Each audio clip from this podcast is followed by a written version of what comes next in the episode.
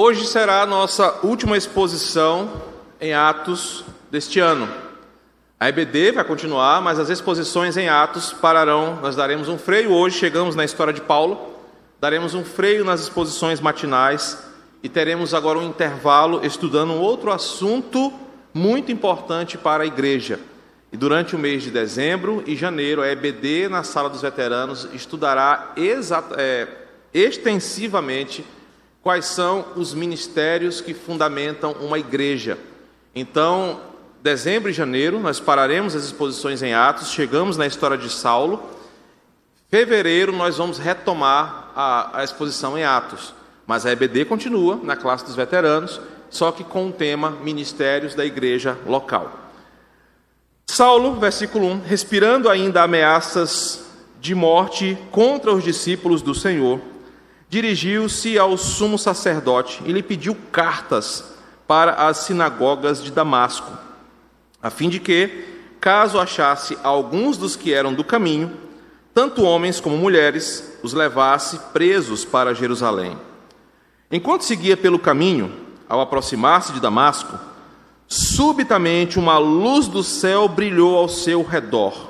Ele caiu por terra e ouviu uma voz que dizia: Saulo, Saulo, por que você me persegue? Ele perguntou: Quem é o Senhor? E a resposta foi: Eu sou Jesus, a quem você persegue. Mas levante-se e entre na cidade, onde lhe dirão o que você deve fazer. Os homens que viajavam com Saulo pararam emudecidos, ouvindo a voz, mas não vendo ninguém. Então Saulo se levantou do chão e, abrindo os olhos, nada podia ver. E guiando-o pela mão, levaram-no para Damasco. Esteve três dias sem ver, durante os quais nada comeu nem bebeu. Havia em Damasco um discípulo chamado Ananias. O Senhor lhe apareceu numa visão e disse: Ananias. Ao que ele respondeu: Eis-me aqui, Senhor. Então o Senhor lhe disse: Levante-se e vá à rua que se chama direita, e na casa de Judas procure um homem de Tarso chamado Saulo. Ele está orando, e numa visão viu entrar um homem chamado Ananias e impor-lhe as mãos para que recuperasse a vista. Ananias, porém, respondeu: Senhor, de muitos tenho ouvido a respeito desse homem, quanto mal tem feito aos teus santos em Jerusalém. E aqui em Damasco, ele tem autorização dos principais sacerdotes para prender todos os que invocam o teu nome. Mas o Senhor disse a Ananias: Vá, porque este é para mim um instrumento escolhido para levar o meu nome diante dos gentios e reis, bem como diante dos filhos de Israel. Pois eu mesmo vou mostrar a ele quanto deve sofrer pelo meu nome. Então Ananias foi e entrando na casa impôs mão sobre, as mãos sobre Saulo, dizendo: Saulo, irmão, o Senhor Jesus que apareceu a você no caminho para cá, me enviou para que você volte a ver e fique cheio do Espírito Santo. Imediatamente caíram dos olhos de Saulo umas coisas parecidas com escamas e ele voltou a ver. A seguir, levantou-se e foi batizado, e depois de comer, sentiu-se fortalecido. Meus irmãos, agora que na narrativa de Lucas, Estevão e depois Felipe tiveram suas contribuições para o avanço da missão já relatadas no livro de Atos, chegou a hora do autor mostrar dois nomes muito importantes para que Teófilo entendesse o tamanho da obra do Evangelho no Império Romano. Então, agora, Lucas vai se ater a duas histórias de conversões muito poderosas no momento de transição entre a antiga aliança e a nova aliança. E ele mesmo vai falar nessa primeira história, no capítulo 9, a conversão de Saulo de Tarso. E no capítulo 10, a conversão de Cornélio e como essa conversão de Cornélio e de Saulo abriram as portas para que o evangelho chegasse até os confins da terra. Lucas, lembrando você, está construindo uma história explicando para Teófilo como que o evangelho chegou até a capital do império. Ele está explicando de forma processual a expansão do evangelho. Ele passou pelo martírio de Estevão, que foi um impacto para que a igreja reagisse à perseguição nessa dispersão. Ele contou a história de Filipe, como o evangelho saiu de Jerusalém e estava transformando vidas em Samaria. E agora ele conta a história de Saulo de Tarso, um dos principais responsáveis pela evangelização no mundo antigo. E logo após isso ele vai falar de Cornélio, como agora os gentios são alcançados pela salvação, desligando de vez qualquer laço entre o cristianismo e o judaísmo fazendo da igreja, do evangelho, a grande promessa de Deus para a salvação de todo aquele que crê. Pronto, Lucas assim estrutura toda a projeção do evangelho, explicando a Teófilo como que esse movimento cresceu tanto e se tornou imperial, de alcance imperial. Para nós entendermos hoje a relevância dessa conversão, obrigado, amor precisamos entender alguns pontos sobre essa conversão de Paulo, de Saulo, e por que ela é importante. Então eu dividi ah, o estudo em três partes para que você entenda melhor a importância que Saulo tem nesse contexto. Uma vez que Lucas já falou deste cara chamado Saulo, mas toda vez que ele falava sobre Saulo, ele falava ah, num tom de terror.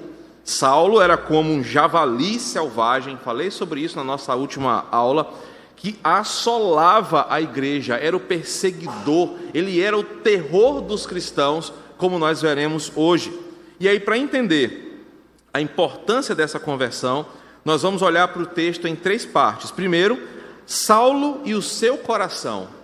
E aí você vai entender o que, que é a obra de salvação de Deus e quebrar certos preconceitos que nós temos em relação à salvação de indivíduos. Segundo ponto, Saulo e o encontro com Jesus. O que significa encontrar-se com Cristo? E a terceira é Saulo e Ananias, como que um convertido é absorvido pela igreja. Hoje à noite, assim o Senhor permitindo, não voltando até mais tarde, nós falaremos, o tema da nossa pregação de hoje é a conversão de Saulo entendendo como a conversão nos alcança e o que ela gera em nós. Então, olharemos para a história hoje, pela manhã e à noite, os pontos teológicos dessa conversão. A primeira parte, a primeira perspectiva, estão nos versículos 1 e 2. Eu quero falar um pouquinho sobre Saulo e o seu coração, coração de Saulo e o nosso. Se, se os Vingadores tivessem conseguido de fato construir a máquina do tempo, e nós pudéssemos voltar no tempo, igual foi lá naquele filme lá contra o Thanos, e nós tivéssemos a oportunidade de encontrar o jovem Saulo de Tarso, no começo desse capítulo, ele saindo de Damasco, imagina que Saulo está preparando a mochila, colocando biscoito Niquito, colocando a, a, a, o Guaraná Jesus, a laranja descascada, a roupa dele, porque ele sabe que ele está indo para Tarso, para Damasco. Uma viagem de 240 quilômetros. Parece pouco hoje, mas indo uma comitiva a pé, com carruagens e alguns cavalos, demoraria quase uma semana para chegar. Então ele está preparando a sua mochila. Imagine que eu e você conseguíssemos voltar no tempo e falássemos para esse jovem Saulo o seguinte: cara, em breve, você que está perseguindo tanto a igreja, você vai se tornar um cristão, você vai se render a Jesus. Eu duvido que este jovem daria ouvidos a nós. Possivelmente ele iria nos ridicularizar, ia dizer assim: eu me tornar um crente, tá louco? Ou então ele ia nos mandar prender, porque nós estávamos falando que ele se tornaria um dos servos de Jesus. Lucas faz questão de mostrar, nos versículos 1 e 2, o quão mal, carrasco, perverso Saulo era. Ele já vem construindo isso desde o capítulo 8, mas agora nos versículos 1 e 2 é, Lucas faz questão de mostrar que Saulo é a prova viva de que a conversão a Jesus não é algo que parte do indivíduo. Nenhum de nós aqui e ninguém na história da igreja foi convertido ao Senhor por livre e espontânea vontade, sem nenhuma atitude anterior de Deus. Saulo é a prova viva de que a salvação é algo que somente Deus pode fazer do início ao fim. Então, Saulo não é um cara que aceitou Jesus, porque, embora esse seja o termo popular, não sou eu que aceito Jesus. É Jesus que tem que me aceitar em Sua presença, pois o santo é Ele e o miserável sou eu. Então imagine se você, na condição de um miserável pecador, ainda decidir se vai aceitar na sua presença uma autoridade sem que isso manifeste um orgulho do seu coração. Então Saulo não aceitou Jesus, ou eu, eu decidi seguir a Cristo. Não, ele foi alguém que era um perseguidor de Cristo, alguém que tinha no seu coração decidido acabar com a igreja, perseguir os cristãos, dificultar a vida dos crentes no mundo. Saulo era esse personagem que Lucas faz questão de evidenciar desde o capítulo 8 que ele era contra a igreja, contra os princípios da igreja, contra a fé da igreja e o próprio Jesus. Saulo era aquele indivíduo que acordava da seguinte maneira: Ah, que dia lindo! Quero prender pelo menos uns 10 crentes hoje para terminar bem o dia. Ah, que dia maravilhoso! Hoje eu vou botar o terror nos crentes. Saulo é esse tipo de jovem fariseu obcecado por destruir a igreja. Se você consegue pensar alguém dessa maneira, esse era o jovem Saulo, alguém que botou no coração, igual Anderson botou no coração que queria passar num concurso, igual a gente bota no coração alguns objetivos. O meu desejo de vida é acabar com a igreja. Olha que coisa boa. Eu vou me sentir realizado quando? Quando a igreja acabar. Isso era Saulo. Lucas faz questão de usar um verbo uma vez só usado na Bíblia para dizer o que Paulo, Paulo fazia. Saulo devastava a igreja. O verbo que Lucas usa só aparece essa vez no Novo Testamento, e quando ele escreve é para dizer o que Saulo fazia. Saulo era um devastador de crentes. Agora, nos versículos 1 e 2, ele mostra que Saulo ainda respirava ameaças e mortes contra a igreja. Para enfatizar que o que Saulo fazia não era uma bobagem, ele está dizendo o seguinte: Saulo, tão certo como a gente precisa respirar para viver, Saulo tinha uma motivação no seu coração: eu quero destruir a igreja. Com a morte de Estevão, parece que o apetite sanguinário de Paulo apenas aumentou. Quando ele viu o apedrejamento e consentiu com a sua morte, aquilo deu um combustível para Paulo. Pronto, eu vou conseguir destruir a igreja. E aí, aproveitando-se dessa sua fúria, ele vai agora buscar um apoio federal. Olha que coisa legal. Saulo foi para as leis. Saulo foi para aqueles que tinham o poder sobre a nação. Ele foi no STF dos nossos dias, ele foi no Senado, ele foi no Congresso pedir uma autorização para acabar com os crentes, extraditá-los para fora de Jerusalém, jogar em cárcere. Olha a motivação desse jovem. Ele foi para o caminho da lei, tendo o apoio da lei para destruir os crentes. Note que este jovem, ele estava motivado por puro fanatismo, fúria, patriotismo judaico, respirando ameaças e morte. Ele tem o seu coração dominado por um ideal que era eu vou destruir todos os crentes. Aqui no texto aparece a expressão alguns que eram do caminho. Todos seriam presos, torturados, levados ao cárcere, não importando se fossem homens, mulheres, jovens, idosos. Saulo queria destruir todo mundo que seguia Jesus. Imagina você nessa viagem do tempo, encontrando com esse jovem e dizendo o seguinte: cara, tu vai virar um crente. Imagina o que ele faria contra você. Mas este coração de Paulo, Saulo, não é diferente do nosso. E eu, a intenção de começar assim é mostrar como possivelmente nós não entendemos nada sobre graça de Deus. E eu espero que eu alcance isso no seu coração hoje. Porque Lucas quer mostrar que é esse tipo de coisa que encontrar-se com Jesus promove. Encontrar-se com Jesus, ter o direito de dizer que você é um salvo, bater no seu peito e dizer assim: olha, eu sou crente, eu sou a favor dos bons costumes, eu sou a favor ah, das coisas que são corretas, dos valores cristãos, é muito fácil. Só que difícil é você pensar como Jesus pensa. Porque se você olha o indivíduo como Saulo, ele tem demonstrado exatamente qual tem sido a, grande mancha que a igreja de hoje vive em relação ao preconceito com pessoas que são iguais a Saulo no dia de hoje. Se você olhasse alguém como Saulo hoje, esse cara não merece salvação. Eu não vou sentar de um lado de um cara como esse que odeia a igreja, que apoia essa agenda, que faz aquilo. Esse cara é um miserável, esse cara não merece Deus. Saulo era exatamente o que muitos cristãos hoje estão atacando e condenando ao inferno, quem pensa diferente. E aí, a gente pensa, por que que eu tive a oportunidade de ser salvo? Acho que mereço o céu? Ah, porque eu sou de direita, porque eu sou patriota, porque Bolsonaro 22, porque isso ou aquilo. E um cara como Saulo não pode ser salvo. Essa é a primeira pancada que o texto nos mostra.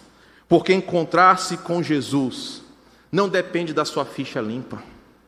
Não depende se o seu nome não está no SPC ou no Serasa. Não depende se você tem um nada consta na polícia civil. Não depende se você tem um atestado de bom pai, de bom filho, de bom cidadão. Jesus falou que ele veio para os que estavam doentes, porque os que são sãos, ou os que se acham sãos, esses não precisam de médico, porque eles estão cegos e ainda estão mortos. Então Cristo escolheu salvar, ou escolhe salvar, quem ele deseja. E graças a Deus por isso. Porque se Cristo salvasse quem eu desejo que fosse salvo, olha que problema eu teria. Eu só colocaria no céu quem eu acho que parece comigo, tão miserável e cego como eu. Eu acharia que só poderia entrar no céu quem defende o que eu defendo, quem faz o que eu faço, quem concorda com o que eu concordo. Só que Lucas começa a mostrar que às vezes Deus deseja salvar os próprios perseguidores dele, converter aquele que por vezes fazem mal à própria igreja de Jesus. E aí você começa a entender o nosso problema. Porque a gente acha, e eu vou falar bem aberto, que petista não tem salvação, não merece Deus. Que Lula não tem salvação, eu não posso orar por ele, porque ele é o inimigo da igreja. Mas por que Saulo está aqui? Por que, que esse exemplo está aqui? Para a Bíblia hoje bater na nossa cara e ensinar: você não conhece os propósitos de Deus. Você não sabe o que Deus faz. Ele tem a salvação, ele dá a quem ele quer. Este é o fundamento do Evangelho. E o poder do Evangelho é exatamente esse: quer você aceite ou não, você não conhece o plano de Deus, você não conhece o coração de Deus, a graça de Deus não é sua determinação, mas dele. Certa vez Calvino disse assim: a graça de Deus não apenas transforma lobos cruéis em ovelhas, mas faz os lobos assumirem o papel de um pastor do rebanho. A salvação, meus irmãos, pertence ao Senhor e não a você. Lucas está mostrando como a igreja deve ser este lugar onde, quer eu concorde ou não, não sou eu quem determino quem o Senhor vai salvar, quem Ele pode salvar e pior, quem Ele quer salvar. Jonas 2, versículo 9, diz o seguinte: a salvação pertence ao Senhor ele dá a quem ele bem entender. Por que, que Lucas começa mostrando o coração de Saulo? Para ele mostrar que para Deus nada é impossível? Para mostrar que Deus tem os seus propósitos? Para mostrar que a graça salvadora se manifestou a todos os homens? Para mostrar que Deus ele não faz predileção para salvar pessoas. Eu não vou salvar só quem veste verde e amarelo, mas amanhã todo mundo aqui tem que estar de verde e amarelo. 4 horas da tarde, Brasil 4 a 0 na Coreia. Deus não vai salvar só quem votou 22. Deus não vai salvar só quem é de direita. A salvação é do Senhor e Ele salva quem Ele quer. Isso nos quebra, irmãos, muito. Sabe por quê? Porque você vai ter que amar os que pensam diferente de você. Você vai ter que amar os crentes e os não crentes, que são o contrário do que você é. Você vai ter que orar pelos teus perseguidores, porque você não conhece o coração de Deus. Aí você ouve coisas de crente. Ah, eu odeio petista. Ah, eu odeio quem não votou em Bolsonaro. Meu irmão, você que não é o crente da história, porque Jesus mandou a gente dar outra face. Jesus mandou orai pelos que vos perseguem. Saulo está aqui para nos ensinar que em diferenças que nós temos, nós nunca seremos os detentores da graça de Deus. A salvação pertence ao Senhor. Por isso, a primeira aplicação que nós temos aqui é de entender que Saulo está aqui descrito para nos ensinar um grande princípio. A nossa verdadeira militância, irmãos, é em oração é em submissão à vontade de Deus, é entregando as costas para o cinto bater em nós e dizer: Senhor, é a tua vontade, não sou eu que devo controlar os teus planos eternos. A segunda perspectiva está dos versos 3 a 9, porque agora Saulo, esse miserável que está aqui, vai se encontrar com Jesus. Lucas descreve o seguinte: a comitiva saiu. Hoje à noite eu vou usar Atos 26. Já se preparem. É a mesma história, só que aqui, em Atos 9, Lucas está falando. Em Atos 26 é o próprio Saulo, Paulo que está contando a história. É a mesma história, só que Atos 9 é Lucas, Atos 26 é Saulo. E aí ele diz o seguinte: olha, eles saíram numa comitiva, a caminho de Damasco. Damasco é uma cidade oásis, ao sul da Síria, que é atualmente sua capital. É uma cidade a 700 metros do nível do mar, sente uma brisa boa porque fica perto do mar Mediterrâneo, tem muita árvore, era um oásis, era uma cidade muito gostosa para se viver. Então, Saulo queria que o evangelho acabasse lá em Damasco, porque se os crentes forem para Damasco, lá eles vão conseguir fazer muito contato. Se os crentes chegarem em Damasco, eles vão conseguir espalhar essa mensagem miserável aí desse cara que morreu na cruz para tudo quanto é lugar. Saulo era um estrategista. Eu não vou deixar que o evangelho chegue em Damasco, porque se chegar lá, eu vou perder o controle. E aí ele vai, reúne uma comitiva, em uma viagem de uma semana, uma semana de viagem. Imagina que Saulo foi com umas carruagens, carruagens para capturar, as carruagens que eram prisões móveis para encarcerar as pessoas e levando os presos que ele encontrasse no caminho para a prisão. Então Saulo ia devagar, ele estava com uma carta do governo para prender os crentes. Então, de Jerusalém até Damasco, imagina-se que Saulo ia parando de cidade em cidade. Vocês ouviram falar de alguém que é crente por aqui? Rapaz, tem uns caras ali, mete na cadeia. E ele ia prendendo as pessoas. O texto diz: quando eles estavam próximos do destino, o texto diz que uma luz mais forte do que a luz do meio-dia, isso está lá em Atos 26, veio sobre aquela comitiva, cegando instantaneamente e jogando todos eles de joelho com o rosto no pó. Atos 26, verso 13 e 14. Diz que a voz, não identificada, mas todos ouviram, falou diretamente com Saulo, em hebraico, e se revelou a ele: Eu sou Jesus, a quem você persegue. Fatos importantes aqui. Ah, desde 1800 e pouquinho, a teologia liberal diz o seguinte: não, Saulo sofria de epilepsia. E como ele estava viajando há muito tempo debaixo de um sol forte, a pé, numa comitiva, com cavalos e burros, a sua epilepsia foi atacada, ele teve uma convulsão e imaginou que falou com Jesus. Mas onde eles erram? Porque Lucas é claro em dizer: todos os que estavam ali ouviram a voz, todos os que estavam ali viram a luz. Não foi só um delírio de Paulo no sol de meio-dia. Então, Paulo não, não teve uma alucinação causada pelo sol ou por essa epilepsia. O encontro foi real, sobrenatural, poderoso, divino e verdadeiro. As pessoas que estavam lá, versículo 7 de Atos 9, ouvindo a voz, não viram ninguém. O que acontece? Ah, é importante daqui entendermos muitas coisas sobre conversão. A primeira delas é que o chamado de Jesus acontece na vida de um homem quando ele está com o seu coração cheio de planos malditos e caídos. Saulo estava com seu coração dominado de ódio. Saulo estava vivendo o melhor do seu pecado, entregue à sua ganância, à sua arrogância, mas é exatamente nessa hora que Jesus se revela ao pecador. Ou seja, você não se preparou para aceitar Jesus. Ninguém se prepara. Olha, hoje eu vou me santificar, porque hoje eu vou me entregar a Jesus. A verdadeira conversão acontece em meio aos planos do meu coração, mas Deus vai fazendo tudo para que na hora certa ele alcance quem ele quer salvar. Saulo não imaginava esse encontro com Deus, ele estava obcecado pelo seu, é, pelo seu trabalho, mas foi quando ele estava no pior do seu ódio, versos 1 e 2, quando ele estava no pior da sua depravação contra a igreja moral, é que o Senhor se revelou a ele. Então, como é que isso se aplica a nós? Se você é alguém convertido de verdade, e esse texto vai testar nossa conversão, não imagine-se como alguém que merece a salvação. Primeiro ponto. Não imagine-se melhor do que outras pessoas porque você é um crente, ainda na primeira unidade. Mas agora lembre-se e veja que Deus alcançou você quando você estava no pior do exercício do seu pecado.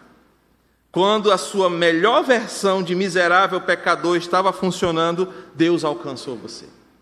O segundo, a segunda questão importante é que a verdadeira conversão joga o nosso orgulho no chão, joga o nosso rosto no pó, coloca-nos prostrados de joelhos diante da cruz e nos derruba, humilhando a nossa altivez.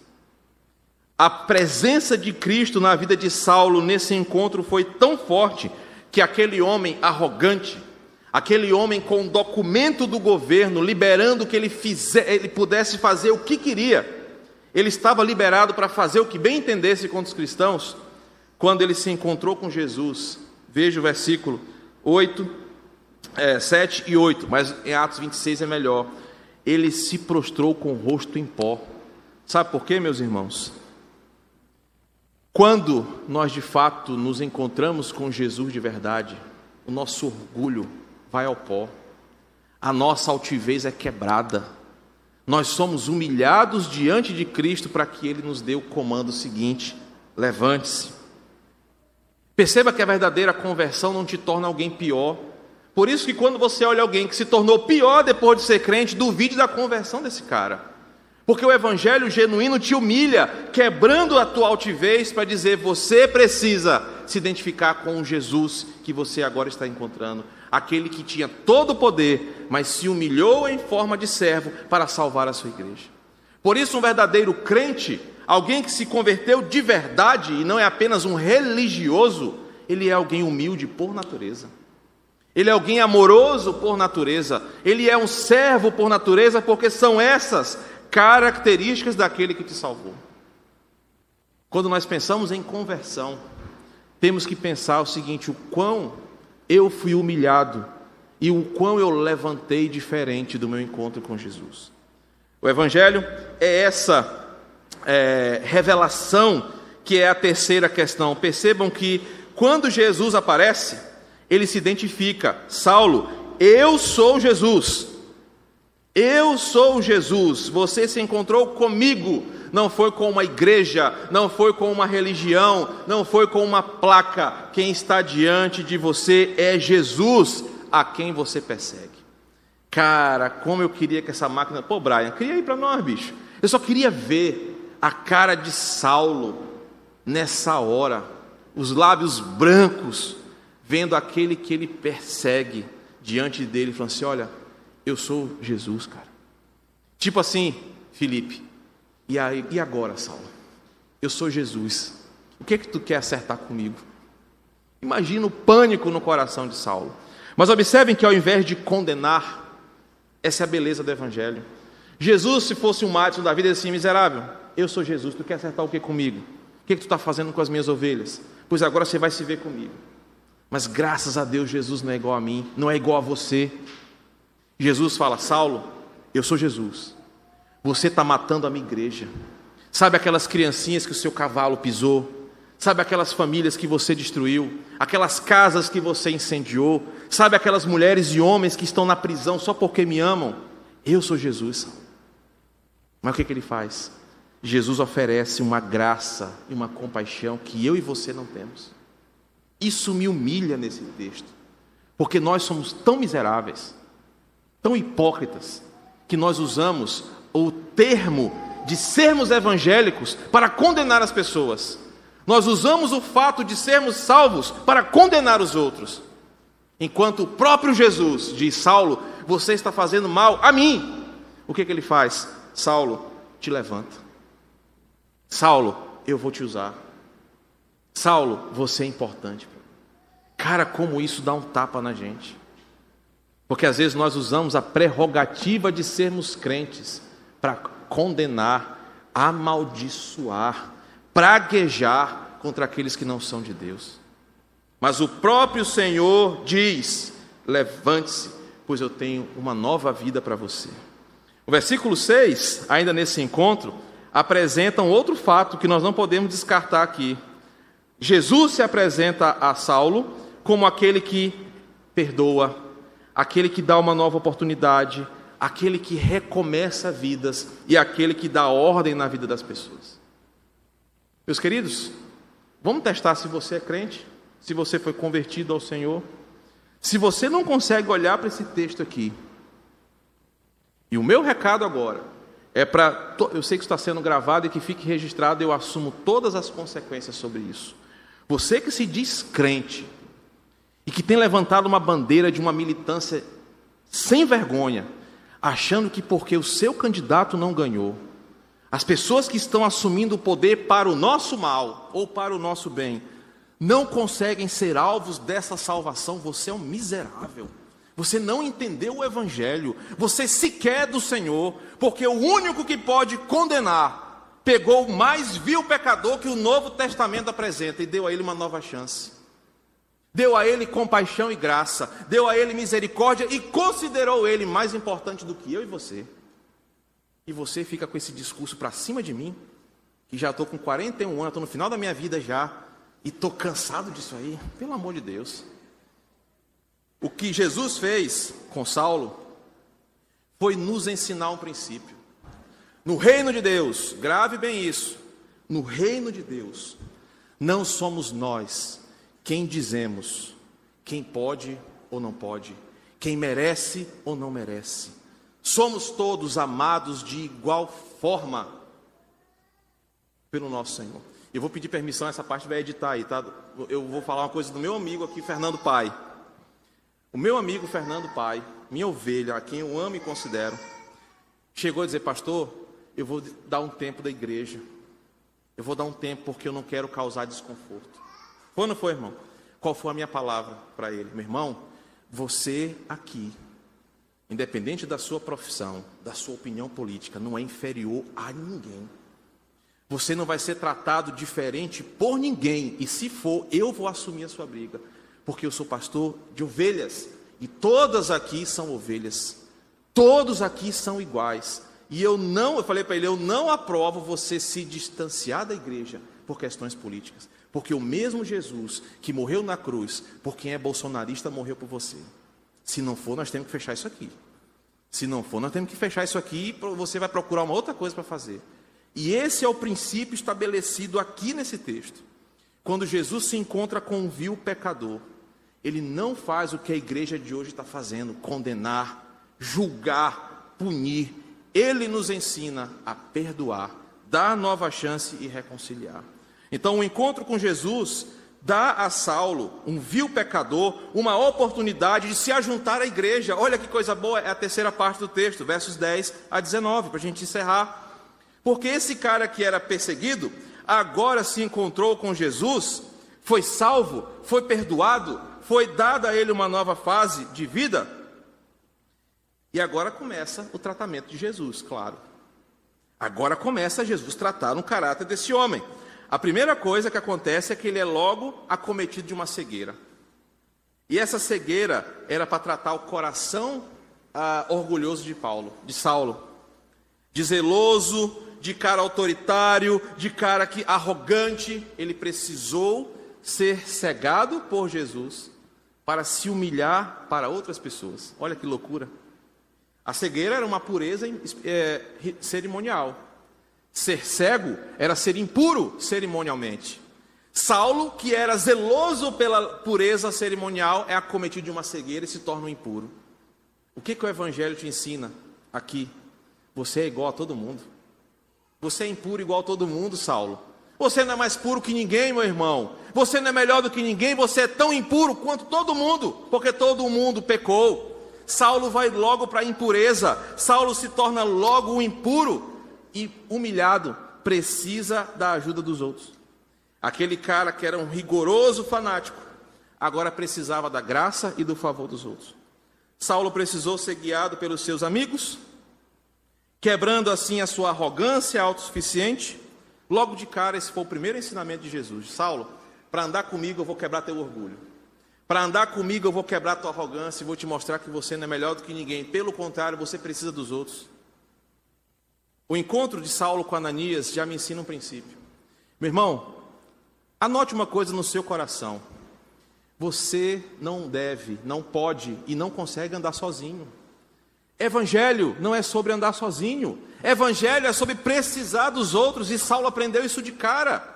Por isso, se você é um crente e está fora da igreja, você não entendeu o que é evangelho. Porque evangelho é andar com os outros. Evangelho é precisar dos outros. Evangelho é eu precisar e saber que eu terei ajuda. Evangelho é eu me humilhar quando eu não posso fazer, sabendo que meus irmãos me ajudarão a fazer. E aqui fica um princípio também para nós. Talvez você aprendeu ao longo da sua vida a dizer o seguinte: eu não, eu não preciso de ninguém, eu me viro sozinho. A igreja não é seu lugar. Eu não preciso de ajuda de ninguém, eu resolvo meus problemas sozinho. A igreja não é o seu lugar. Porque a igreja é um corpo bem ajustado, onde todas as coisas funcionam para o bem do corpo. Ninguém anda sozinho. Ninguém é desligado da igreja e continua saudável. Quem está sozinho, afastado da igreja, morre espiritualmente, é devorado pelo inimigo. Nós só somos fortes quando estamos juntos. Saulo aprende isso de cara. Saulo, para ser meu servo, você vai entender que você precisa dos outros. E aí continua os aprendizados. Saulo, agora você vai lá para Damasco, três dias Alguns falam que é para lembrar do sacrifício de Jesus. Saulo, você vai encontrar-se com um cara chamado Ananias, mas olha como Deus é fantástico. Deus apareceu para Ananias também. Coitado, entrou de gaiato no navio aqui. E Deus apareceu para Ananias. Ananias nem sabia o que estava acontecendo com Saulo. Só que de repente Ananias estava orando, versículo 10, quando Deus aparece para ele e fala: Ananias, qual é a resposta dele? Eis-me aqui. Você já ouviu essa resposta em algum lugar, não já? Isaías capítulo 6, eis-me aqui, envia-me a mim. Agora eu quero sair um pouquinho de Saulo. Meu irmão, Ananias representa a igreja que está recebendo um novo convertido. Deus, eu vou receber esse cara aí. Senhor, tem esse cara chegando na igreja. Já não basta um pastor todo tatuado, agora tem um maluco todo tatuado chegando na igreja aí, nós vamos ter que receber esse cara. É o que Ananias faz. Ananias, ele representa nesse momento uma igreja preconceituosa. Uma igreja que acha que ela não é uma porta aberta para o vil pecador. Deus, cara, Saulo. O texto fala: Ô Senhor, a gente tem ouvido que esse cara é mau. Esse cara tem matado gente. E agora ele vai ser recebido na tua igreja. Tua igreja que é tão pura tua igreja que é tão abençoada, tua igreja que é só gente de bem, é só gente classe média, é só gente de direita, é só gente isso ou aquilo, vai receber um miserável desse pecador. Ananias representa a igreja preconceituosa de hoje, que quer decidir quem entra aqui e quem fica, que quer decidir quem pode ficar aqui ou não. Só qual é a palavra de Deus para ele? Ananias, versículo 15. Vai lá, cara. Teu papel não é decidir quem entra e quem sai. Eu é que sou o dono da igreja. Você só deve ir lá. E você vai receber Saulo, sim, porque eu tenho um plano para a vida desse homem. E olha, Ananias, eu vou usar esse cara aí, bicho, isso, isso é tremendo. porque ele vai levar o meu nome diante dos gentios e reis. Verso 15. Bem como diante dos filhos de Israel. Olha que pancada para nós, irmãos. Olha que tapa na nossa cara nessa manhã. Ananias, ou melhor dizendo, igreja, você e eu aqui, não fica querendo dar pitaco em quem eu vou salvar, não. Não fica dificultando quem eu estou chamando para salvação. Não acha que a igreja é só para os teus, lá em casa falar os teus pareceres, não.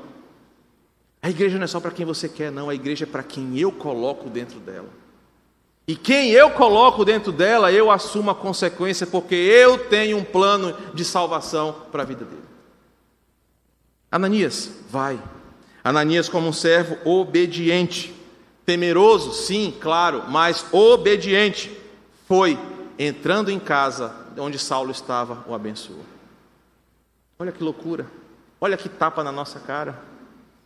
Meus irmãos, talvez nessa igreja aqui, pequenos que somos, tenha pessoas que você não julgue serem merecedoras da salvação, mas recolha-se no seu lugar Recolha-se no seu lugar de um vil pecador que em nada é diferente dos outros.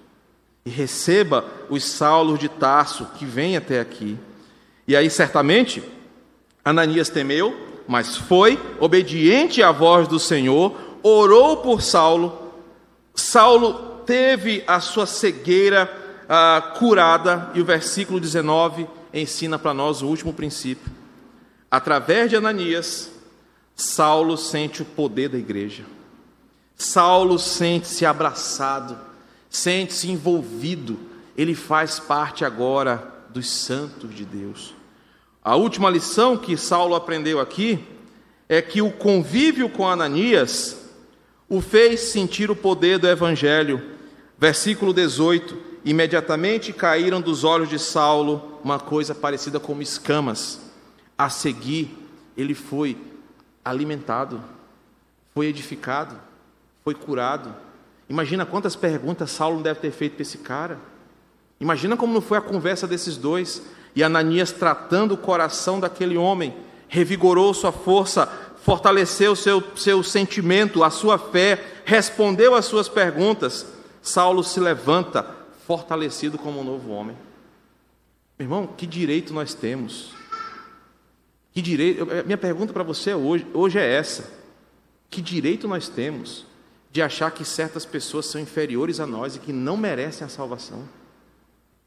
Que direito nós temos de achar que somos melhores do que alguém e que Deus não pode mudar histórias?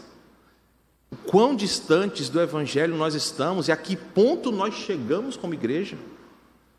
Eu quero terminar só com algumas aplicações. A primeira delas é que o texto nos ensina sobre o poder e a origem da salvação. A salvação vem de Deus, é Deus que opera a salvação em nós, é Deus que muda vidas e por isso nós não podemos rotular pessoas. O nosso papel é nos livrar de rótulos, preconceitos, seletismo sobre o céu, porque no final das contas todos nós aqui somos iguais a Saulo. Nós não temos, é, não há distinção de corrupção, pecado ou maldade em nosso coração. Nós somos todos iguais a eles, a ele. A salvação pertence a Deus, ele dá a quem ele quer.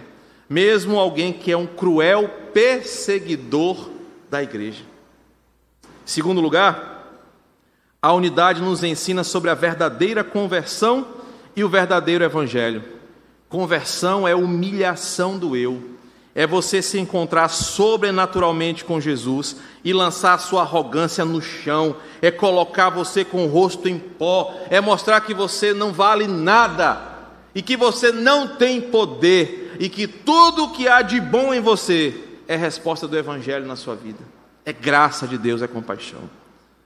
Por fim, a unidade nos ensina que o verdadeiro convertido, Ananias aqui, ele não coloca objeções para receber aqueles a quem Deus salva, porque a igreja é uma porta aberta, não é um muro fechado. Ananias mostra que nós, verdadeiros crentes, devemos cuidar dos que chegam, porque todos nós somos família de Deus, irmãos em Cristo Jesus. Que essa mensagem dura, mas clara, da minha parte como pastor dessa igreja, nos ensine como nós devemos nos comportar em relação a Saulos que vão entrar por aquelas portas. Há pessoas que não são o que nós queremos, mas que são aquilo que Deus quer e que Deus tem um plano para elas. Deus te abençoe.